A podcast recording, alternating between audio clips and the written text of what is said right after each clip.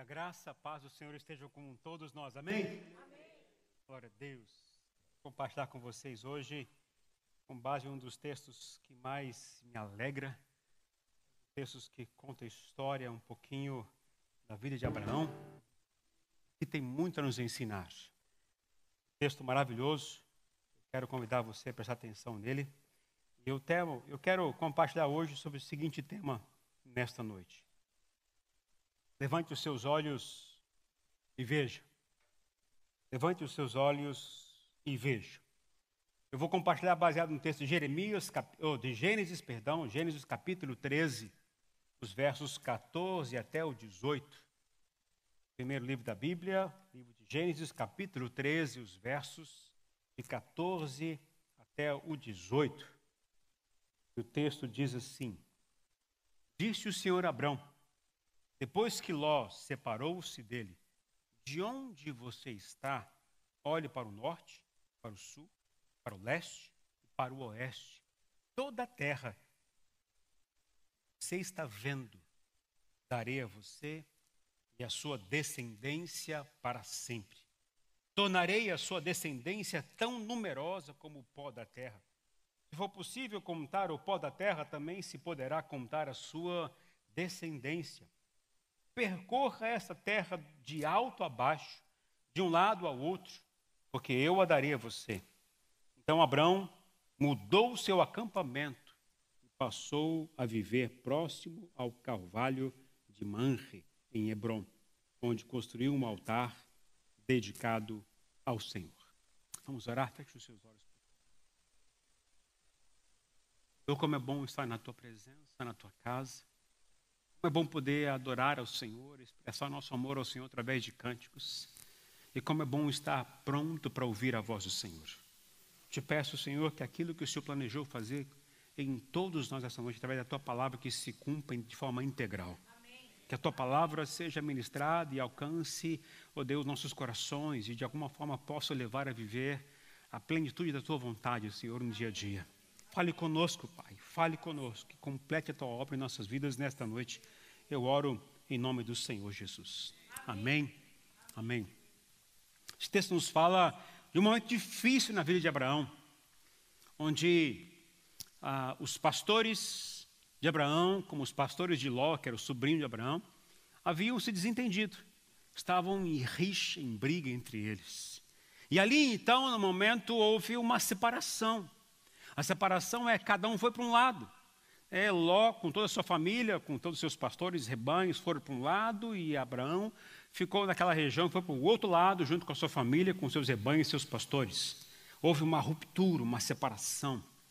E agora o texto diz o seguinte: que corria o risco Davi de Abraão se acomodar numa espiritualidade meio que pobre, fria, Abraão, que era o homem que ouviu do Senhor a palavra, sai da terra dos caldeus, sai da terra de idolatria, agora vai para a terra onde eu vou te mostrar. Após um desentendimento, após uma separação, talvez comece a viver uma situação delicada na sua vida espiritual, na sua perspectiva de vida. E isso começa a gerar nele certo transtorno, uma tristeza. Mesmo que ele tenha passado tudo isso de bom ou como de ruim que passou, ele está vivendo um momento de grande crise, uma luta interna. Então, as coisas começam a acontecer de forma diferente na vida de Abraão. O que, que pode nos levar a empacar, a paralisar nossa vida espiritual, o nosso crescimento, nosso avanço no dia a dia, na nossa vida secular, na nossa família, na nossa, nossa profissão? O que, que pode nos, nos interromper ou parar, paralisar nossa vida? O que, que pode atrapalhar nossa, nosso crescimento? Existem duas coisas que eu quero compartilhar a partir da história de Abraão. Duas coisas que podem atrapalhar muito a minha e a sua vida. Na perspectiva de crescimento, de avanço, de progredir a nível pessoal, profissional, familiar e principalmente espiritualmente. Eu quero compartilhar então para vocês a primeira coisa que pode nos levar a, a ter uma vida espiritual pobre e nos paralisar: é problemas e decepções. A primeira coisa que pode nos atrapalhar e nos paralisar são os problemas da vida e as decepções. Essas coisas são meio que comuns na vida, mas elas podem e têm um certo poder de nos paralisar, interromper nossa vida. A Bíblia fala que o desentendimento é comum no meio da sociedade. A Bíblia fala que as murmurações, as queixas, as decepções são meio que comuns no meio do povo. A Bíblia fala que as pessoas vão passar muitas aflições. A Bíblia fala que nós vamos estar percebendo pessoas nos traindo, ah, pessoas nos entristecendo, nos magoando. Nós vamos ver situações na Bíblia, histórias de homens e mulheres que sofreram muito por acusações, por críticas, por abandonos. Nós vamos ver tudo isso na história bíblica. E aqui não é diferente da história de Abraão. Houve uma separação, houve uma ruptura. Mas como é que a gente lida com os problemas e as decepções? É bem verdade que é quem é que mais nos decepciona são as pessoas que nós mais amamos. Nós mais queremos ah, estar bem com essa pessoa, com mais temos carinho. Por exemplo, um pai, uma mãe, um filho, um irmão, um parente conhecido que a gente ama muito. Um pode até ser o pastor, pode ser um líder de grupo pequeno, pode ser alguém que a gente se relaciona com as amizades. Essas pessoas têm, um, têm a facilidade, ou têm, vamos dizer, o poder de nos ah, magoar em alguns momentos. Por não fazer como a gente gosta, não fazer aquilo que nós esperamos delas, elas acabam nos entristecendo. E isso afeta muito e pode afetar muito a nossa vida. Mas quando eu começo a pensar nessa realidade, que tem decepção, que tem frustração, que tem tristeza, eu fosse perguntar a você, quem da sua família já frustrou você? Quem dos seus amigos já decepcionou você? Quem que você considera muito já trouxe uma certa tristeza? Pode, pode ser esposa, pode ser marido, pode ser filhos. E isso mexe muito com a gente. Mas quando eu penso nisso, eu penso um pouquinho em Jesus. Jesus escolheu a dedo doze homens para caminhar com ele. Escolheu a dedo doze homens por direção de Deus para caminhar próximo dele durante o período de três anos. E ali tinham doze homens que aprenderam com ele, ouviram dele, viveram intensamente todos os dias. E esses três, esses doze homens, de alguma forma trouxeram talvez alguns desgostos na vida de Jesus. Por exemplo, Judas o traiu. Você consegue imaginar alguém traindo você? Agora pensa Jesus, tendo alguém que ele formou, que ele chamou, que ele designou, o traindo. Pedro, Pedro negou, e não somente uma vez, mas por três vezes. Você consegue imaginar alguém próximo que você ama, que você gosta de estar junto, negando você, negando que conhece você, negando que tem o prazer de estar com você, negando que quer conviver com você? Negou. E os outros dez? Todos esses dez abandonaram Jesus praticamente. Na hora do aperto, na hora onde os soldados pegaram Jesus, onde estavam aqueles dez? Todos fugiram. Todos picaram mula e foram embora. Abandonaram Jesus. Depois somente um acabou vindo mais perto, que foi João. Mas todos eles largaram. Você acha que isso é fácil para Jesus? Você acha que isso foi fácil para Jesus ver e entender? As pessoas a qual ele viveu, conviveu, ensinou, instruiu, o abandonou, o negou, o traiu. Mas como é que Jesus venceu essas coisas? Essa, essa frustração, a decepção não levou Jesus a abandonar o plano original de Deus para ele. Aquilo que, que as pessoas fizeram a ele, não o fizeram paralisar, não o fizeram interromper o plano original de Deus para ele. Sabe o que eu aprendo com isso, queridos? Que para que eu possa vencer decepções e frustrações na vida, eu tenho que estar muito focado no plano de Deus para mim. Porque quanto mais estou focado no plano de Deus, os sentimentos que eu possa ter devido às circunstâncias não vão me atrapalhar, não vão me interromper. Eu posso entender que algumas amizades vão ter que ser abandonadas por causa do plano de Deus. Eu posso entender que algumas pessoas a qual eu convivi, eu vou ter que deixar de lado, porque eu não posso perder o foco do plano de Deus. Porque se eu me concentrar no sentimento, eu vou me abandonar, eu vou abandonar o plano original de Deus para a minha vida. Se eu me concentrar naquilo que eu estou sentindo, nos meus pensamentos, eu vou me desviar do propósito de Deus. E assim também é no casamento. Porque muitos casais se separam. porque estão focados nos sentimentos do momento, não estão focados no plano que Deus tem para a ideia de família, não estão focados no plano que é perfeito de Deus para a convivência familiar, porque estão focados nos sentimentos do momento. Assim nos relacionamentos também. Quando eu estou focado apenas nos sentimentos que eu estou sentindo, eu estou deixando de viver o plano original de Deus para a minha vida.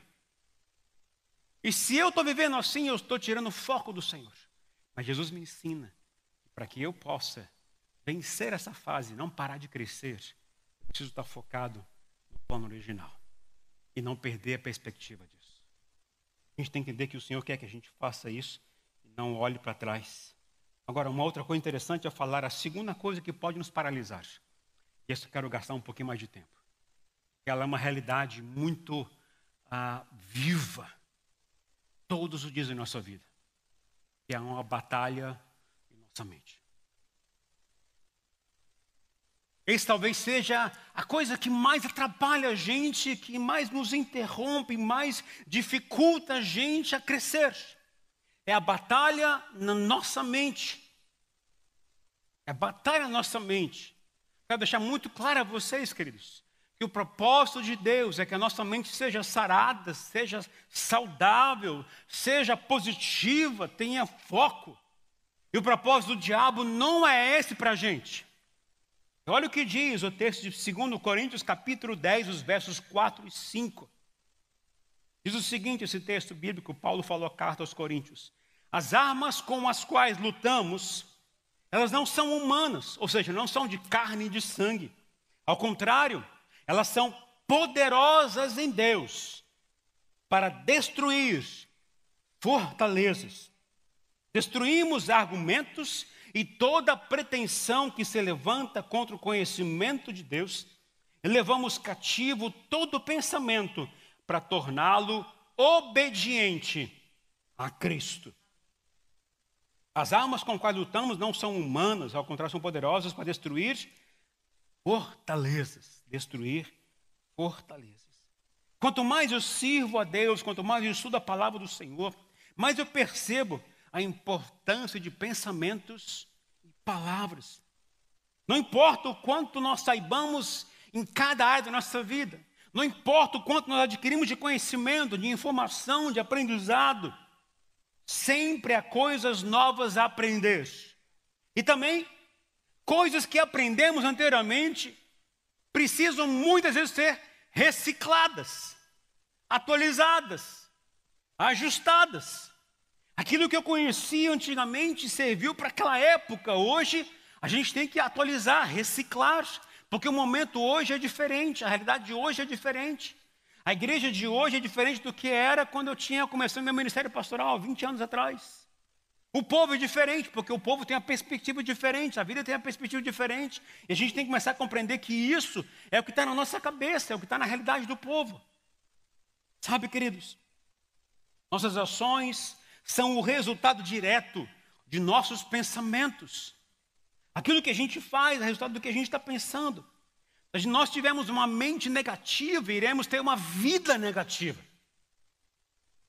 Se por outro lado, nós renovamos a nossa mente de acordo com a palavra do Senhor, com os princípios da palavra de Deus, nós provaremos em nossa experiência diária, o que está escrito em Romanos 12, versículo 2, que diz: Não se amoldem ao padrão deste mundo, mas transformem-se pela renovação da sua mente, para que sejam capazes de experimentar e comprovar a boa, agradável e perfeita vontade de Deus.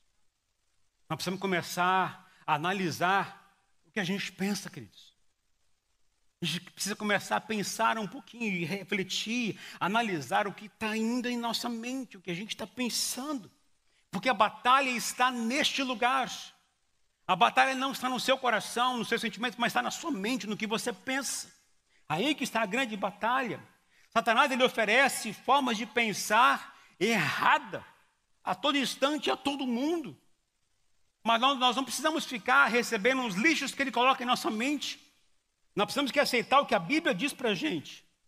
E eu sabendo o que eu vou te dizer. Nós precisamos aprender que tipos de pensamento são aceitáveis ao Espírito Santo que habita em nós, E que tipo de pensamento não é aceitável?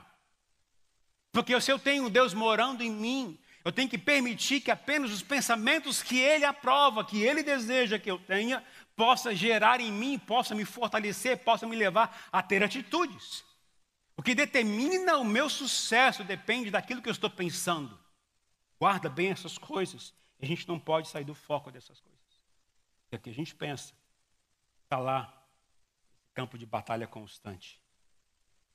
Efésios capítulo 6, versículo 12 diz: Pois a nossa luta não é contra seres humanos, mas contra poderes e autoridades, contra os dominadores deste mundo das trevas, contra as forças espirituais do mal nas regiões celestiais.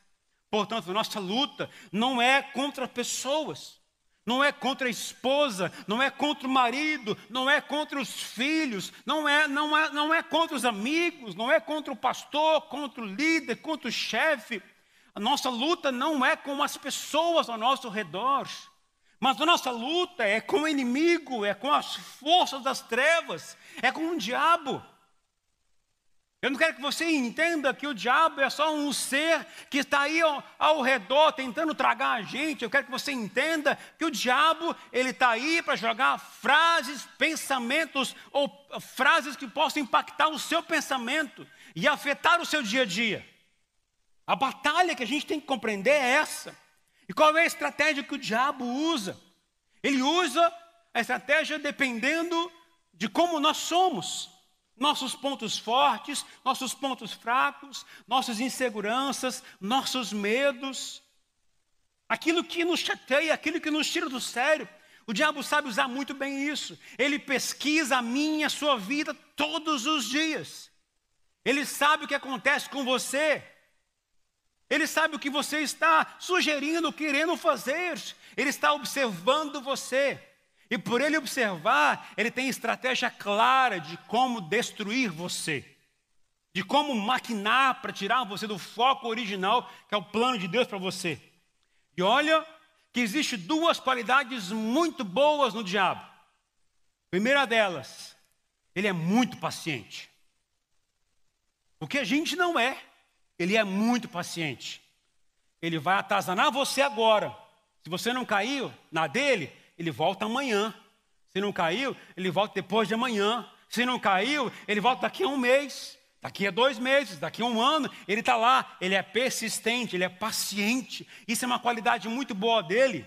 É que a gente muitas vezes se perde, mas ele sabe lidar muito bem com isso. E uma outra, que eu não vou dizer que é qualidade, mas algo que Deus, que Jesus disse que ele é, é que ele é o pai da mentira.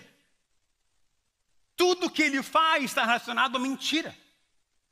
Propósito do diabo nunca é trazer a verdade a você, mas é apontar uma mentira para você acreditar. E ele vai usar todos os meios para isso.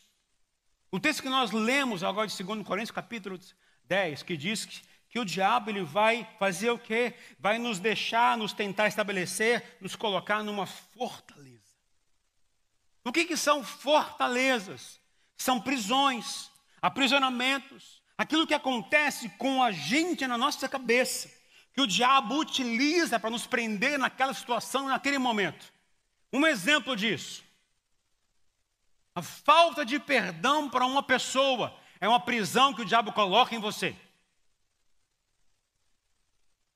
Quando você não perdoa alguém que lhe fez algo, o que, que o diabo está fazendo com você? Prendendo você numa fortaleza. E o que acontece com você? Você está lá preso, você não consegue sair. Você, quando começa a querer sair, você pensa na pessoa, você se volta naquele lugar. Quando você quer, quer tomar dar um passo diferente, você, o diabo lembra você o que você fez lá atrás, o que a pessoa fez com você lá atrás. E o que acontece com você? Você fica preso naquela situação. A falta de perdão é uma escravidão para a gente. E a Bíblia chama isso de fortaleza.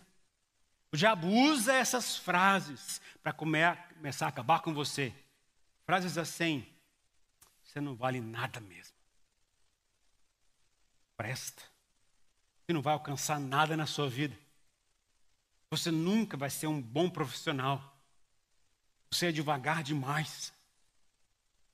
Você é que nem tartaruga lerda, lerdo. péssimo nas coisas que você faz. Você nunca vai alcançar sucesso na sua vida. Já ouviu frases assim? Já pensou nessas coisas? Essas frases que vêm na sua cabeça, diga a você, elas não provêm de Deus. Elas provêm do diabo para gerar em você fortalezas, aprisionar você. A intenção do diabo é paralisar você, é impedir você de avançar, de crescer. A intenção do diabo é que você não vá avante. Então ele vai usar tudo que for necessário. E quem mais ele vai usar com frases que possam gerar em você, ou paralisar você, ou gerar, ou colocar você na fortaleza, são as pessoas que você mais tem amor, carinho. Pais, filhos, irmãos, pessoas que você tem um carinho muito grande. Porque essas pessoas vão fazer o quê? Vão decepcionar você, vão frustrar você, vão magoar você, chatear você. Porque uma pessoa que você não conhece falou alguma coisa, isso não interfere, não afeta você. Se alguém que você conhece, ou que você nem conhece falar alguma coisa sobre você, isso não vai mudar você. Mas alguém que conhece você fala alguma coisa de você, o que acontece com você? Tem constantemente a luta. Eles preparar uma mensagem me dedicar para preparar uma mensagem não é fácil. É, não é possível porque quando a gente termina a mensagem, você acaba assim, puxa vida. Aí vem a frase na sua cabeça. Você pregou pessimamente hoje. Não dá certo para isso não. Abandona isso. Se vem alguém no meio do caminho e diz, estou, que palavra horrível. Aquilo parece que acaba com você. Ao mesmo tempo que uma pessoa diz, que palavra, pastor, você falou tudo para mim. E você diz, hum, o diabo está querendo fazer? Te prender nessas situações. Te paralisar de crescer. Frases que possam mexer com você. Alterar o seu ânimo. Te prender numa situação você precisa vigiar constantemente. Porque isso pode paralisar você. Essa é a intenção que o diabo tem para a gente. Vai usar tudo o que for necessário para prender você. Desde pequeno. Eu conheço pais que sempre falaram mal dos seus filhos. Com atenção aos pais. Não pensem que sua palavra não tem poder. Não pense que suas palavras não afetam os seus filhos, porque afetam. Muitos pais acabam desde pequeno falando, filho, você não presta mesmo. Você acha que isso não vai afetar o seu filho? A gente espera que não. Mas se ele permitiu aquilo crescer no coração dele, já, fortalece, já colocou ele numa fortaleza. E quando crescer, não vai conseguir sair daquilo se não for Deus sobre a vida dele. Muitos pais gostam, às vezes, de falar e tem a forma de, de, de, controlar ou de educar o filho, expor o filho diante de outras pessoas. Você acha que isso é fácil? Você acha que isso é fácil para o filho? Pensa você sendo exposto por uma vergonha que você fez diante de outras pessoas. O que, que vai acontecer com você? Muitas vezes você vai ficar preso naquela situação e o diabo pode usar essa situação para paralisar você, colocar você numa fortaleza. Vigia muito bem, pai e mãe. Vigia muito bem a gente que é pai e mãe, como a gente lida, como é que a gente lida com as palavras, com os filhos, com os amigos, com os conhecidos, porque o diabo pode usar isso. É bem certo que o problema não é o que a gente fala, é como a pessoa está recebendo. Mas se eu puder ajudar a pessoa a não ficar presa, seria melhor ainda. Como é que a gente vence essas coisas? Porque todo mundo é suscetível a ficar preso a frases que o diabo utiliza a gente.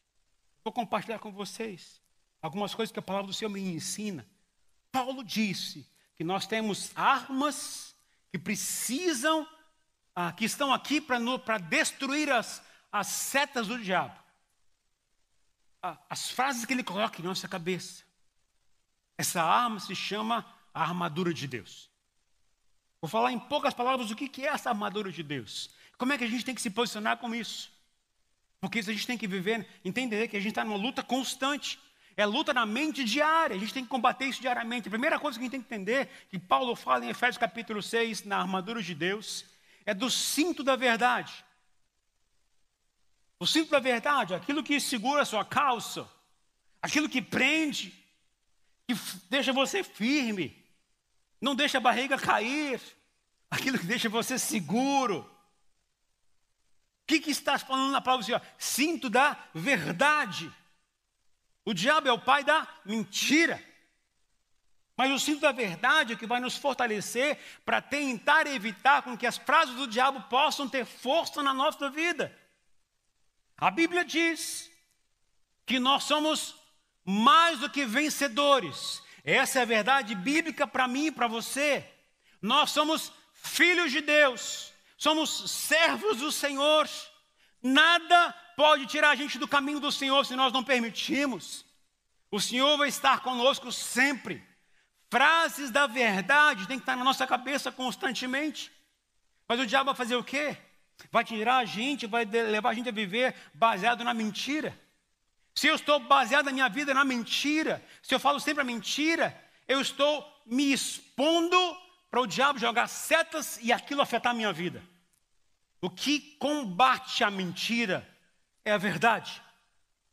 O que destrói as frases malignas que são mentirosas é a verdade que está na palavra de Deus. Jesus disse que Ele é a verdade. Tudo que vem dele é a verdade. Tudo que vem do diabo é a mentira. Se vier pensamentos destrutivos para você, entenda isso não vem de Deus, não é verdade. O que é verdade é o que Jesus diz na Sua palavra.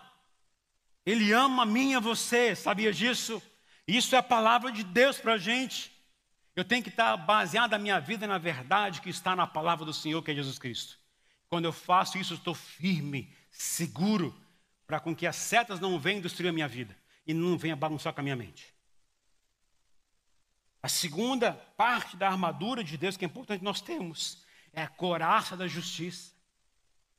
Aquilo que prende a gente por inteiro aqui na frente. Protege o nosso peito, o nosso coração. E a palavra de Deus diz claramente em 2 Coríntios 5, 21, Deus tornou pecado por nós aquele que não tinha pecado, para que nele tornássemos justiça de Deus. O que significa isso? Que Jesus tomou o nosso lugar lá na cruz. Ele sofreu por nós naquela cruz, para que nós fôssemos justificados. O que significa isso? Tivéssemos livre de qualquer condenação. O diabo fazer o quê? O diabo vai tentar fazer o máximo do possível para condenar você. Frases do tipo assim. Vê se você já ouviu essa frase na sua cabeça alguma vez. Está sofrendo isso? Maldição de Deus para você. Está sofrendo isso? Porque Deus não quer saber de você. Ele não ouve sua oração. Está acabado. Deus largou você. Você é tão ruim que Deus não quer saber de você. Você acha que frases assim vêm de Deus? Eu acho que não. Vem de quem? Do diabo. Do Senhor me garante que eu fui justificado, ou seja, eu fui perdoado pelo Senhor, eu estou livre de toda e qualquer, condenação, e eu estou garantido para ir para os céus. A minha vitória é o que Jesus conquistou para mim lá na cruz. Eu não estou condenado, eu estou justificado. A cruz da justiça protege meu coração, protege o que está nos meus sentimentos. Isso me dá garantia e certeza que eu estou com o Senhor livre de qualquer condenação. Tiver pecado na sua vida, confesse que o Senhor vai perdoar você. É garantia que a gente tem. Agora, quando eu vi, baseado nas frases que vem na nossa cabeça, estou sofrendo, eu fiz alguma coisa ruim, bati o carro, onde eu pequei, estou com uma enfermidade, o que, que eu fiz de errado? Deus está me punindo, Onde tem isso na Bíblia? Onde tem isso na Bíblia? A maldição na Bíblia é consequência dos meus erros. Não é praga de Deus para a gente. Mas eu preciso entender que se eu confessar ao Senhor, eu estou livre daquilo que eu pratiquei de errado. Se eu abandonar o pecado, eu estou livre, nada irá mais me condenar. Couraça da justiça. Se o diabo jogar coisa na sua cabeça, rejeita isso e declare a palavra de Deus. Ela vai te dar a garantia, entenda bem isso. Terceira coisa, pés calçados com o evangelho da paz.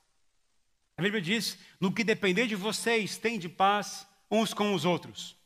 Qual é o propósito de Deus? Que a gente viva em harmonia. O que muitas nós fazemos muitas vezes? Vemos em briga,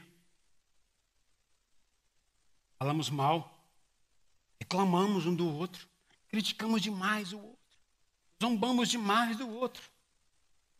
Para quê? Para gerar discórdia. Toda vez que eu fico com aquele pensamento, já penso, quer ver se já pensou nisso? Deve assim, queria matar aquela pessoa. Já pensou isso? Levanta a mão não. Quem te fechou no trânsito? O que você faz? Ô oh, abençoado. Quem você pensa na hora? Quem te fechou no trânsito? Deu uma buzinada, acabou com você, você diz, oh, santo varão de Deus. É assim que você faz? O que vem na sua cabeça às horas? Deixa eu ver quem é esse cara. Eu vou fechar ele também. Aonde vem esses pensamentos? De Deus? O que você faz com eles?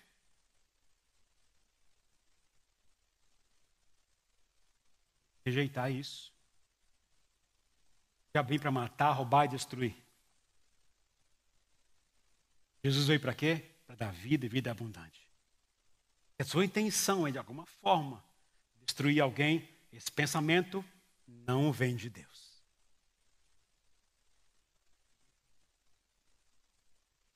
Batalha constante na sua cabeça. Não considere o diabo como alguém longe de você. Ele está aí para jogar frase na sua cabeça e tentar destruir você. Entenda bem isso. Mas o Senhor nos dá calçados, pés, para que a gente viva andando, buscando a paz entre nós. E nunca a destruição, nunca a guerra. Guerra não é propósito de Deus. O propósito de Deus é a paz, é a harmonia, é a unidade, é o amor. Esse é propósito de Deus. Então o que eu tenho que fazer? Eu tenho que andar procurando viver em paz. Eu tenho que andar arrumando para que eu possa trazer paz na minha casa, no meu lar, no meu trabalho. Eu tenho que levar a, a paz às pessoas perto de mim. Tem que levar esse amor de Jesus às pessoas. E nunca a guerra, porque isso não provém do Senhor. Não provém de Deus, mas vem do diabo. Quarta coisa, o escudo da fé. Quando pensa em escudo, a gente tem que pensar o seguinte: na época romana antiga, Paulo teve a ideia clara do escudo. Haviam dois escudos comuns ao soldado romano. Um deles era pequeno, redondo, onde servia apenas para poder se livrar das flechas que vinham. Mas existia um escudo maior que protegia da sua cabeça até talvez seu joelho, ele esse longo, comprido. E é, eu creio que é desse que Paulo está falando. Porque esse vai proteger todo o nosso corpo das setas que possam vir inflamadas do diabo. a gente tem que compreender que a gente tem que usar isso sempre. Sempre, sempre, sempre. Agora, eu tenho que entender que é o escudo da fé. O que, que é fé? Certeza das coisas. E falo, o que, que fala lá? Hebreus 11, 1. Certeza das coisas? Gente, me lembra aí, gente. Então, Hebreus 11, 1. Eu anotei aqui em algum lugar, esqueci agora.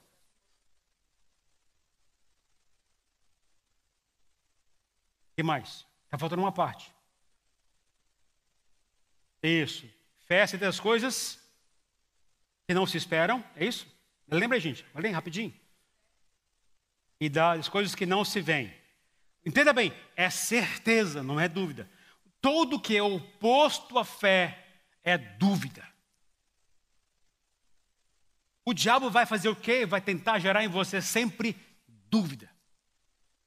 Se a dúvida para entrar no seu coração, o que vai acontecer com você? Você vai se entravar, você vai questionar, você vai paralisar.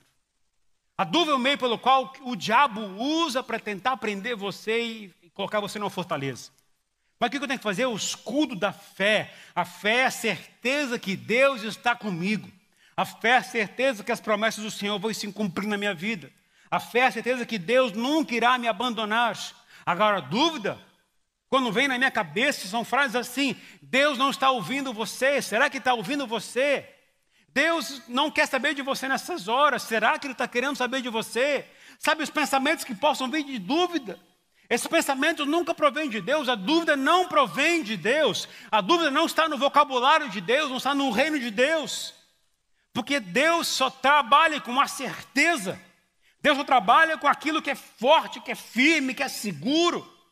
A insegurança não faz parte de Deus, o medo não faz parte de Deus, a dúvida não faz parte de Deus dentro do seu reino. Então, quando a gente começa a ficar com muita dúvida, essas dúvidas não provêm de Deus que, que eu tenho que fazer? Acertar minha vida baseado no que a palavra de Deus diz, porque isso é a verdade. Mas eu não sei o que fazer, faço o que diz a Bíblia. Estou em dúvida, a dúvida não provém de Deus, faço o que está na palavra do Senhor. Se Deus não confirmar no seu coração, não faça. O apóstolo Paulo estava numa cidade na Ásia Menor. Ele tinha planejado um caminho para sua área missionária, sua expansão missionária. E o que aconteceu com Paulo que o interrompeu? Um sonho. Deus lhe falou no sonho. Ele já tinha planejado tudo com detalhes, o que ia fazer nas cidades por onde ia passar. Mas Deus lhe trouxe uma visão, lhe trouxe uma palavra: passa a Macedônia, passa naquela região. O que, que ele fez? pela certeza que Deus falou, o seu coração mudou de posição. A certeza, quando Deus fala com a gente, tem que me levar a me posicionar. Sempre. Sempre. A gente tem que saber que isso, isso é escudo da fé. Viver baseado no que Deus falou, nas promessas do Senhor, naquilo que Ele quer para a gente. Como é que eu venço a dúvida? Com a certeza. Quinta coisa, capacete da salvação. Para que serve um capacete? Proteger a cabeça. Não é assim?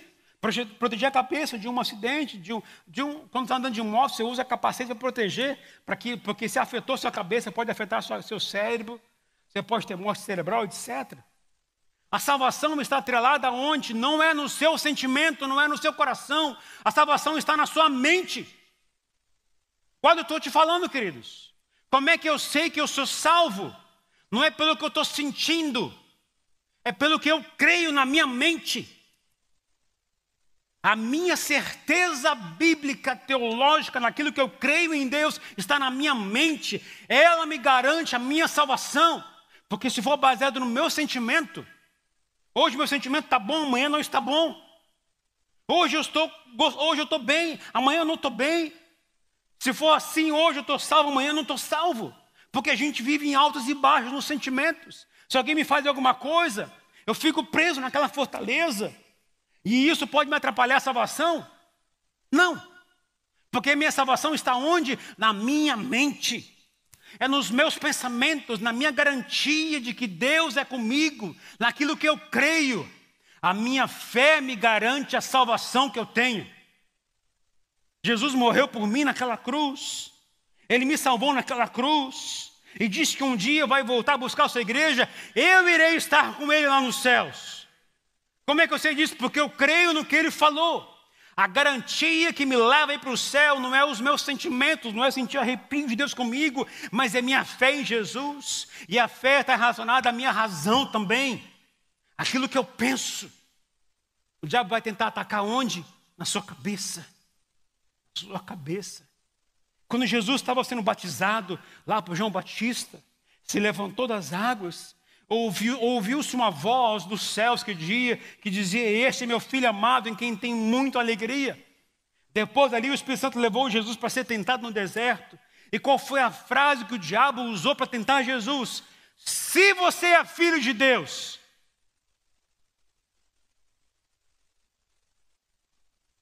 Ele tinha acabado de ouvir do próprio Pai Tu és meu filho amado em quem tem muita alegria. Agora então o que acontece? Ele ouviu o diabo dizer: Se você é filho de Deus, como é que o diabo está tentando? Porque o diabo também ouviu Deus falar. O diabo também ouviu Deus se manifestar o seu próprio filho. Então vai usar uma linguagem que até Deus fala para tentar distorcer você. Salvação está aqui, queridos. Proteja a sua cabeça, proteja a sua mente, proteja a sua fé.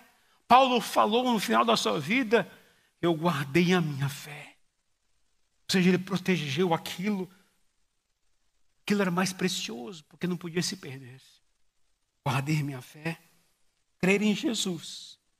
Crer na, na convicção do que ele falou com a gente protege a minha mente. Agora, quando eu não creio em Deus, minha mente está aberta, eu estou andando sem capacete. Quando vem flecha, eu caio nela. E a última coisa, a espada do Espírito. Diz a palavra, é a palavra do Senhor. Espada do Espírito. Praticamente esse é o único instrumento na armadura de Deus que serve para atacar. Guarda bem o que eu vou te dizer aqui agora. Time que só joga na defesa, um dia vai perder. Porque é impossível você ficar o tempo inteiro se defendendo. Com coraça, com capacete, com o escudo, com o cinto, só se defender, só se defender, chega uma hora que vai cansar. Você não vai perder suas forças. Mas o que, que Deus te deu na armadura? A espada. A espada é para atacar é para atacar aquilo que o diabo está falando, é atacar as frases que o diabo está jogando na sua cabeça. E o que é espada? É a palavra de Deus. Então, aquele que não lê a palavra do Senhor, aquele que não conhece a palavra de Deus, não tem a arma de ataque.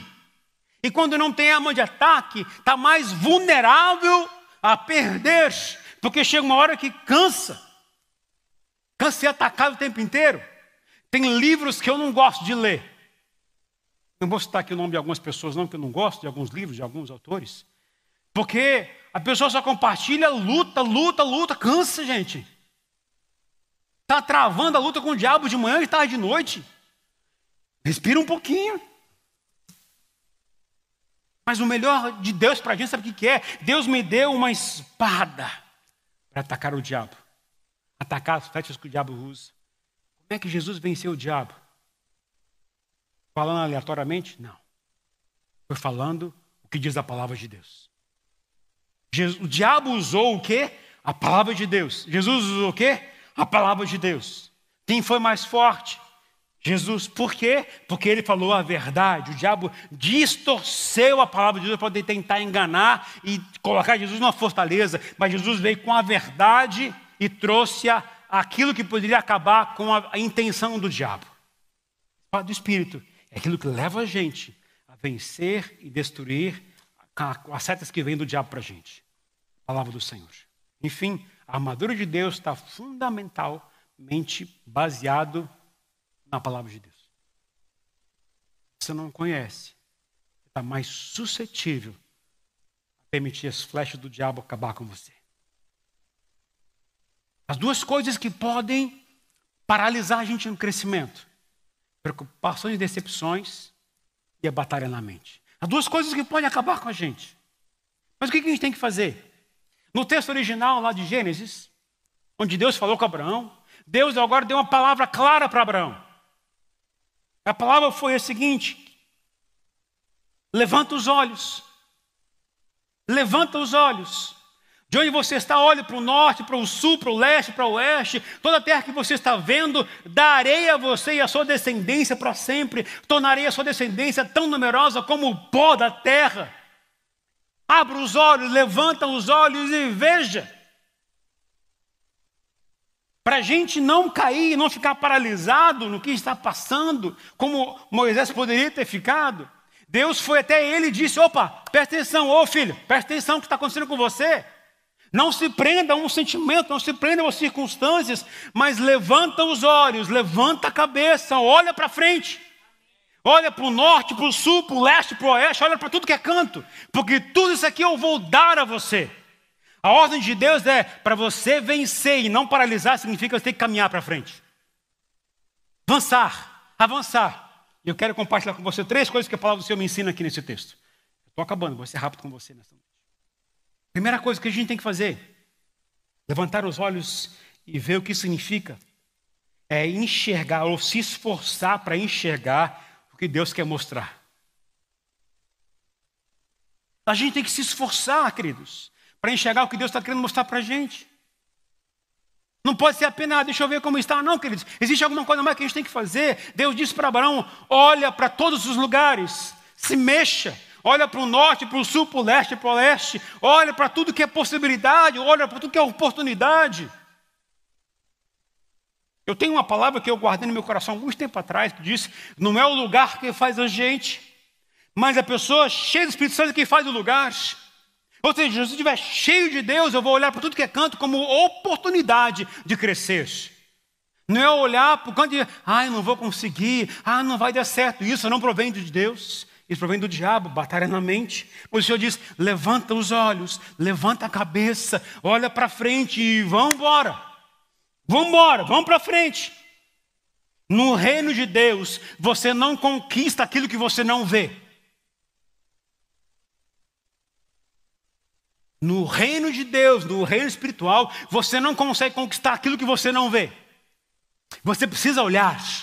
Você precisa expandir seus olhares. Olhar para frente.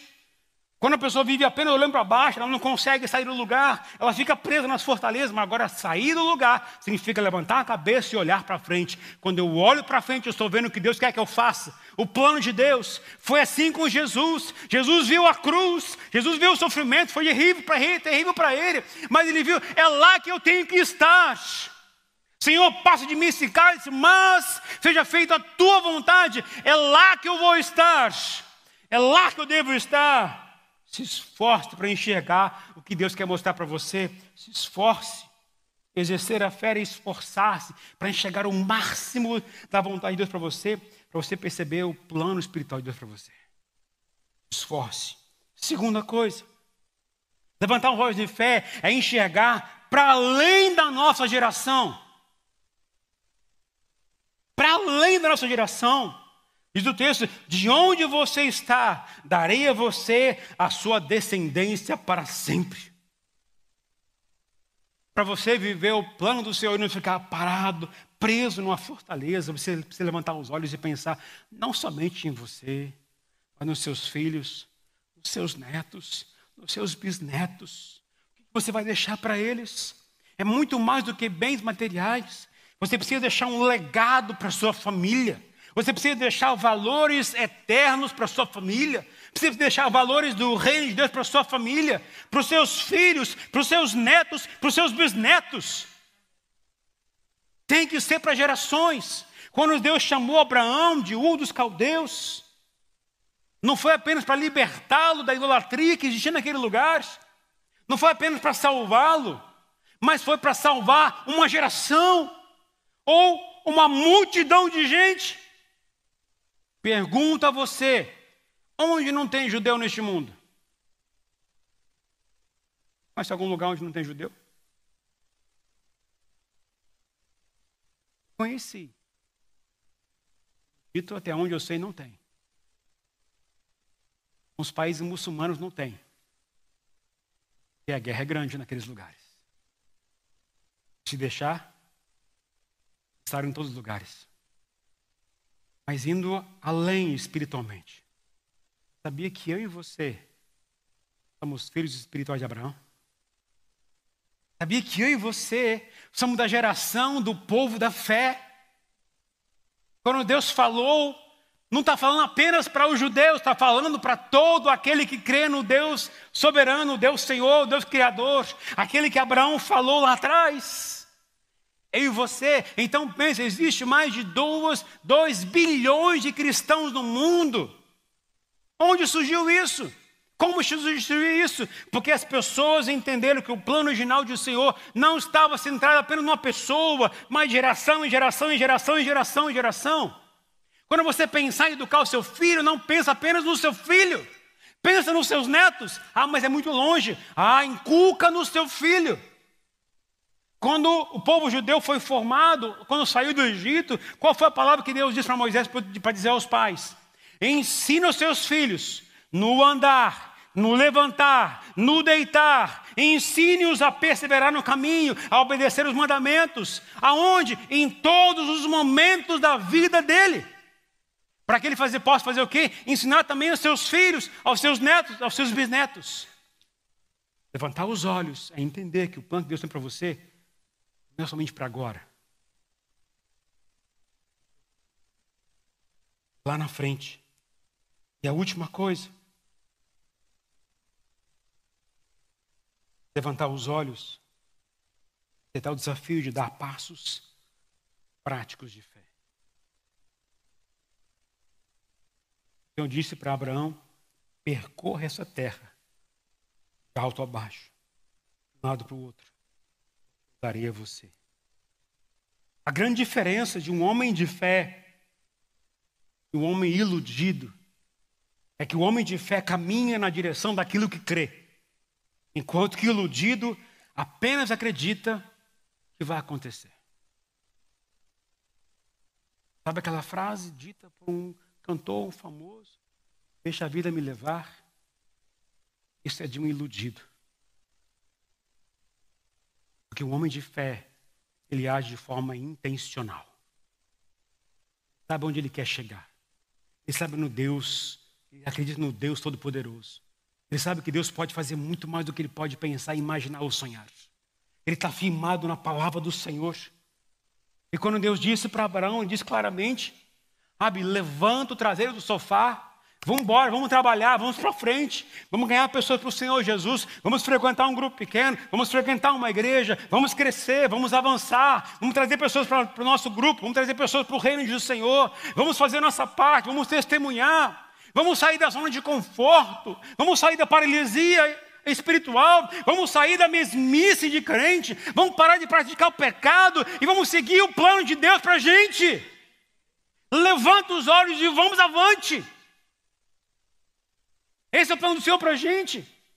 Deus prometeu tantas coisas para nós, e eu creio que elas irão se cumprir. Mas como pastor, eu não penso apenas em mim, eu penso na próxima geração, eu penso nos meus filhos, nos meus netos, nos meus bisnetos. Se Jesus não voltar antes, que eles sejam todos abençoados pelo Senhor e que sigam o plano de Deus na igreja, no reino de Deus. A gente tem que olhar e trabalhar para isso, porque a fé ela sempre exige a atitude. Sempre. Levanta os teus olhos. Veja. E onde? Sai da zona de conforto. Pensa as suas batalhas da sua mente. Para de ficar preso às fortalezas que o diabo colocou em você. E vamos viver a obra que Deus tem para a gente. Vamos fazer aquilo que Deus chamou a gente para fazer. Vamos andar no propósito de Deus. Eu vim com o coração desejoso de orar por você que está vivendo uma batalha na sua mente muito grande. Talvez você tenha sentido que está sendo derrotado na sua batalha. Mas Deus quer dizer a você que você é muito mais do que vencedor.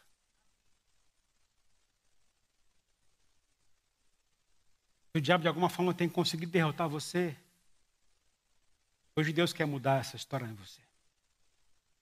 Quer dizer, olha, estou com você. Jesus disse: estarei com você todos os dias da sua vida, até a consumação Jesus declarou a verdade para a gente. E Ele está aqui conosco, Ele está andando nessa igreja aqui hoje, Ele está vendo você, está sondando a gente, está aqui para abençoar a todos nós. E a gente tem que desejar para nós isso. Se você está vivendo hoje um momento de grande batalha na mente, quero convidar você, você vir no altar nesta hora. Eu quero convidar porque eu quero orar por você para que Deus possa te fortalecer e te ajudar vencer esses pensamentos que têm aprisionado você.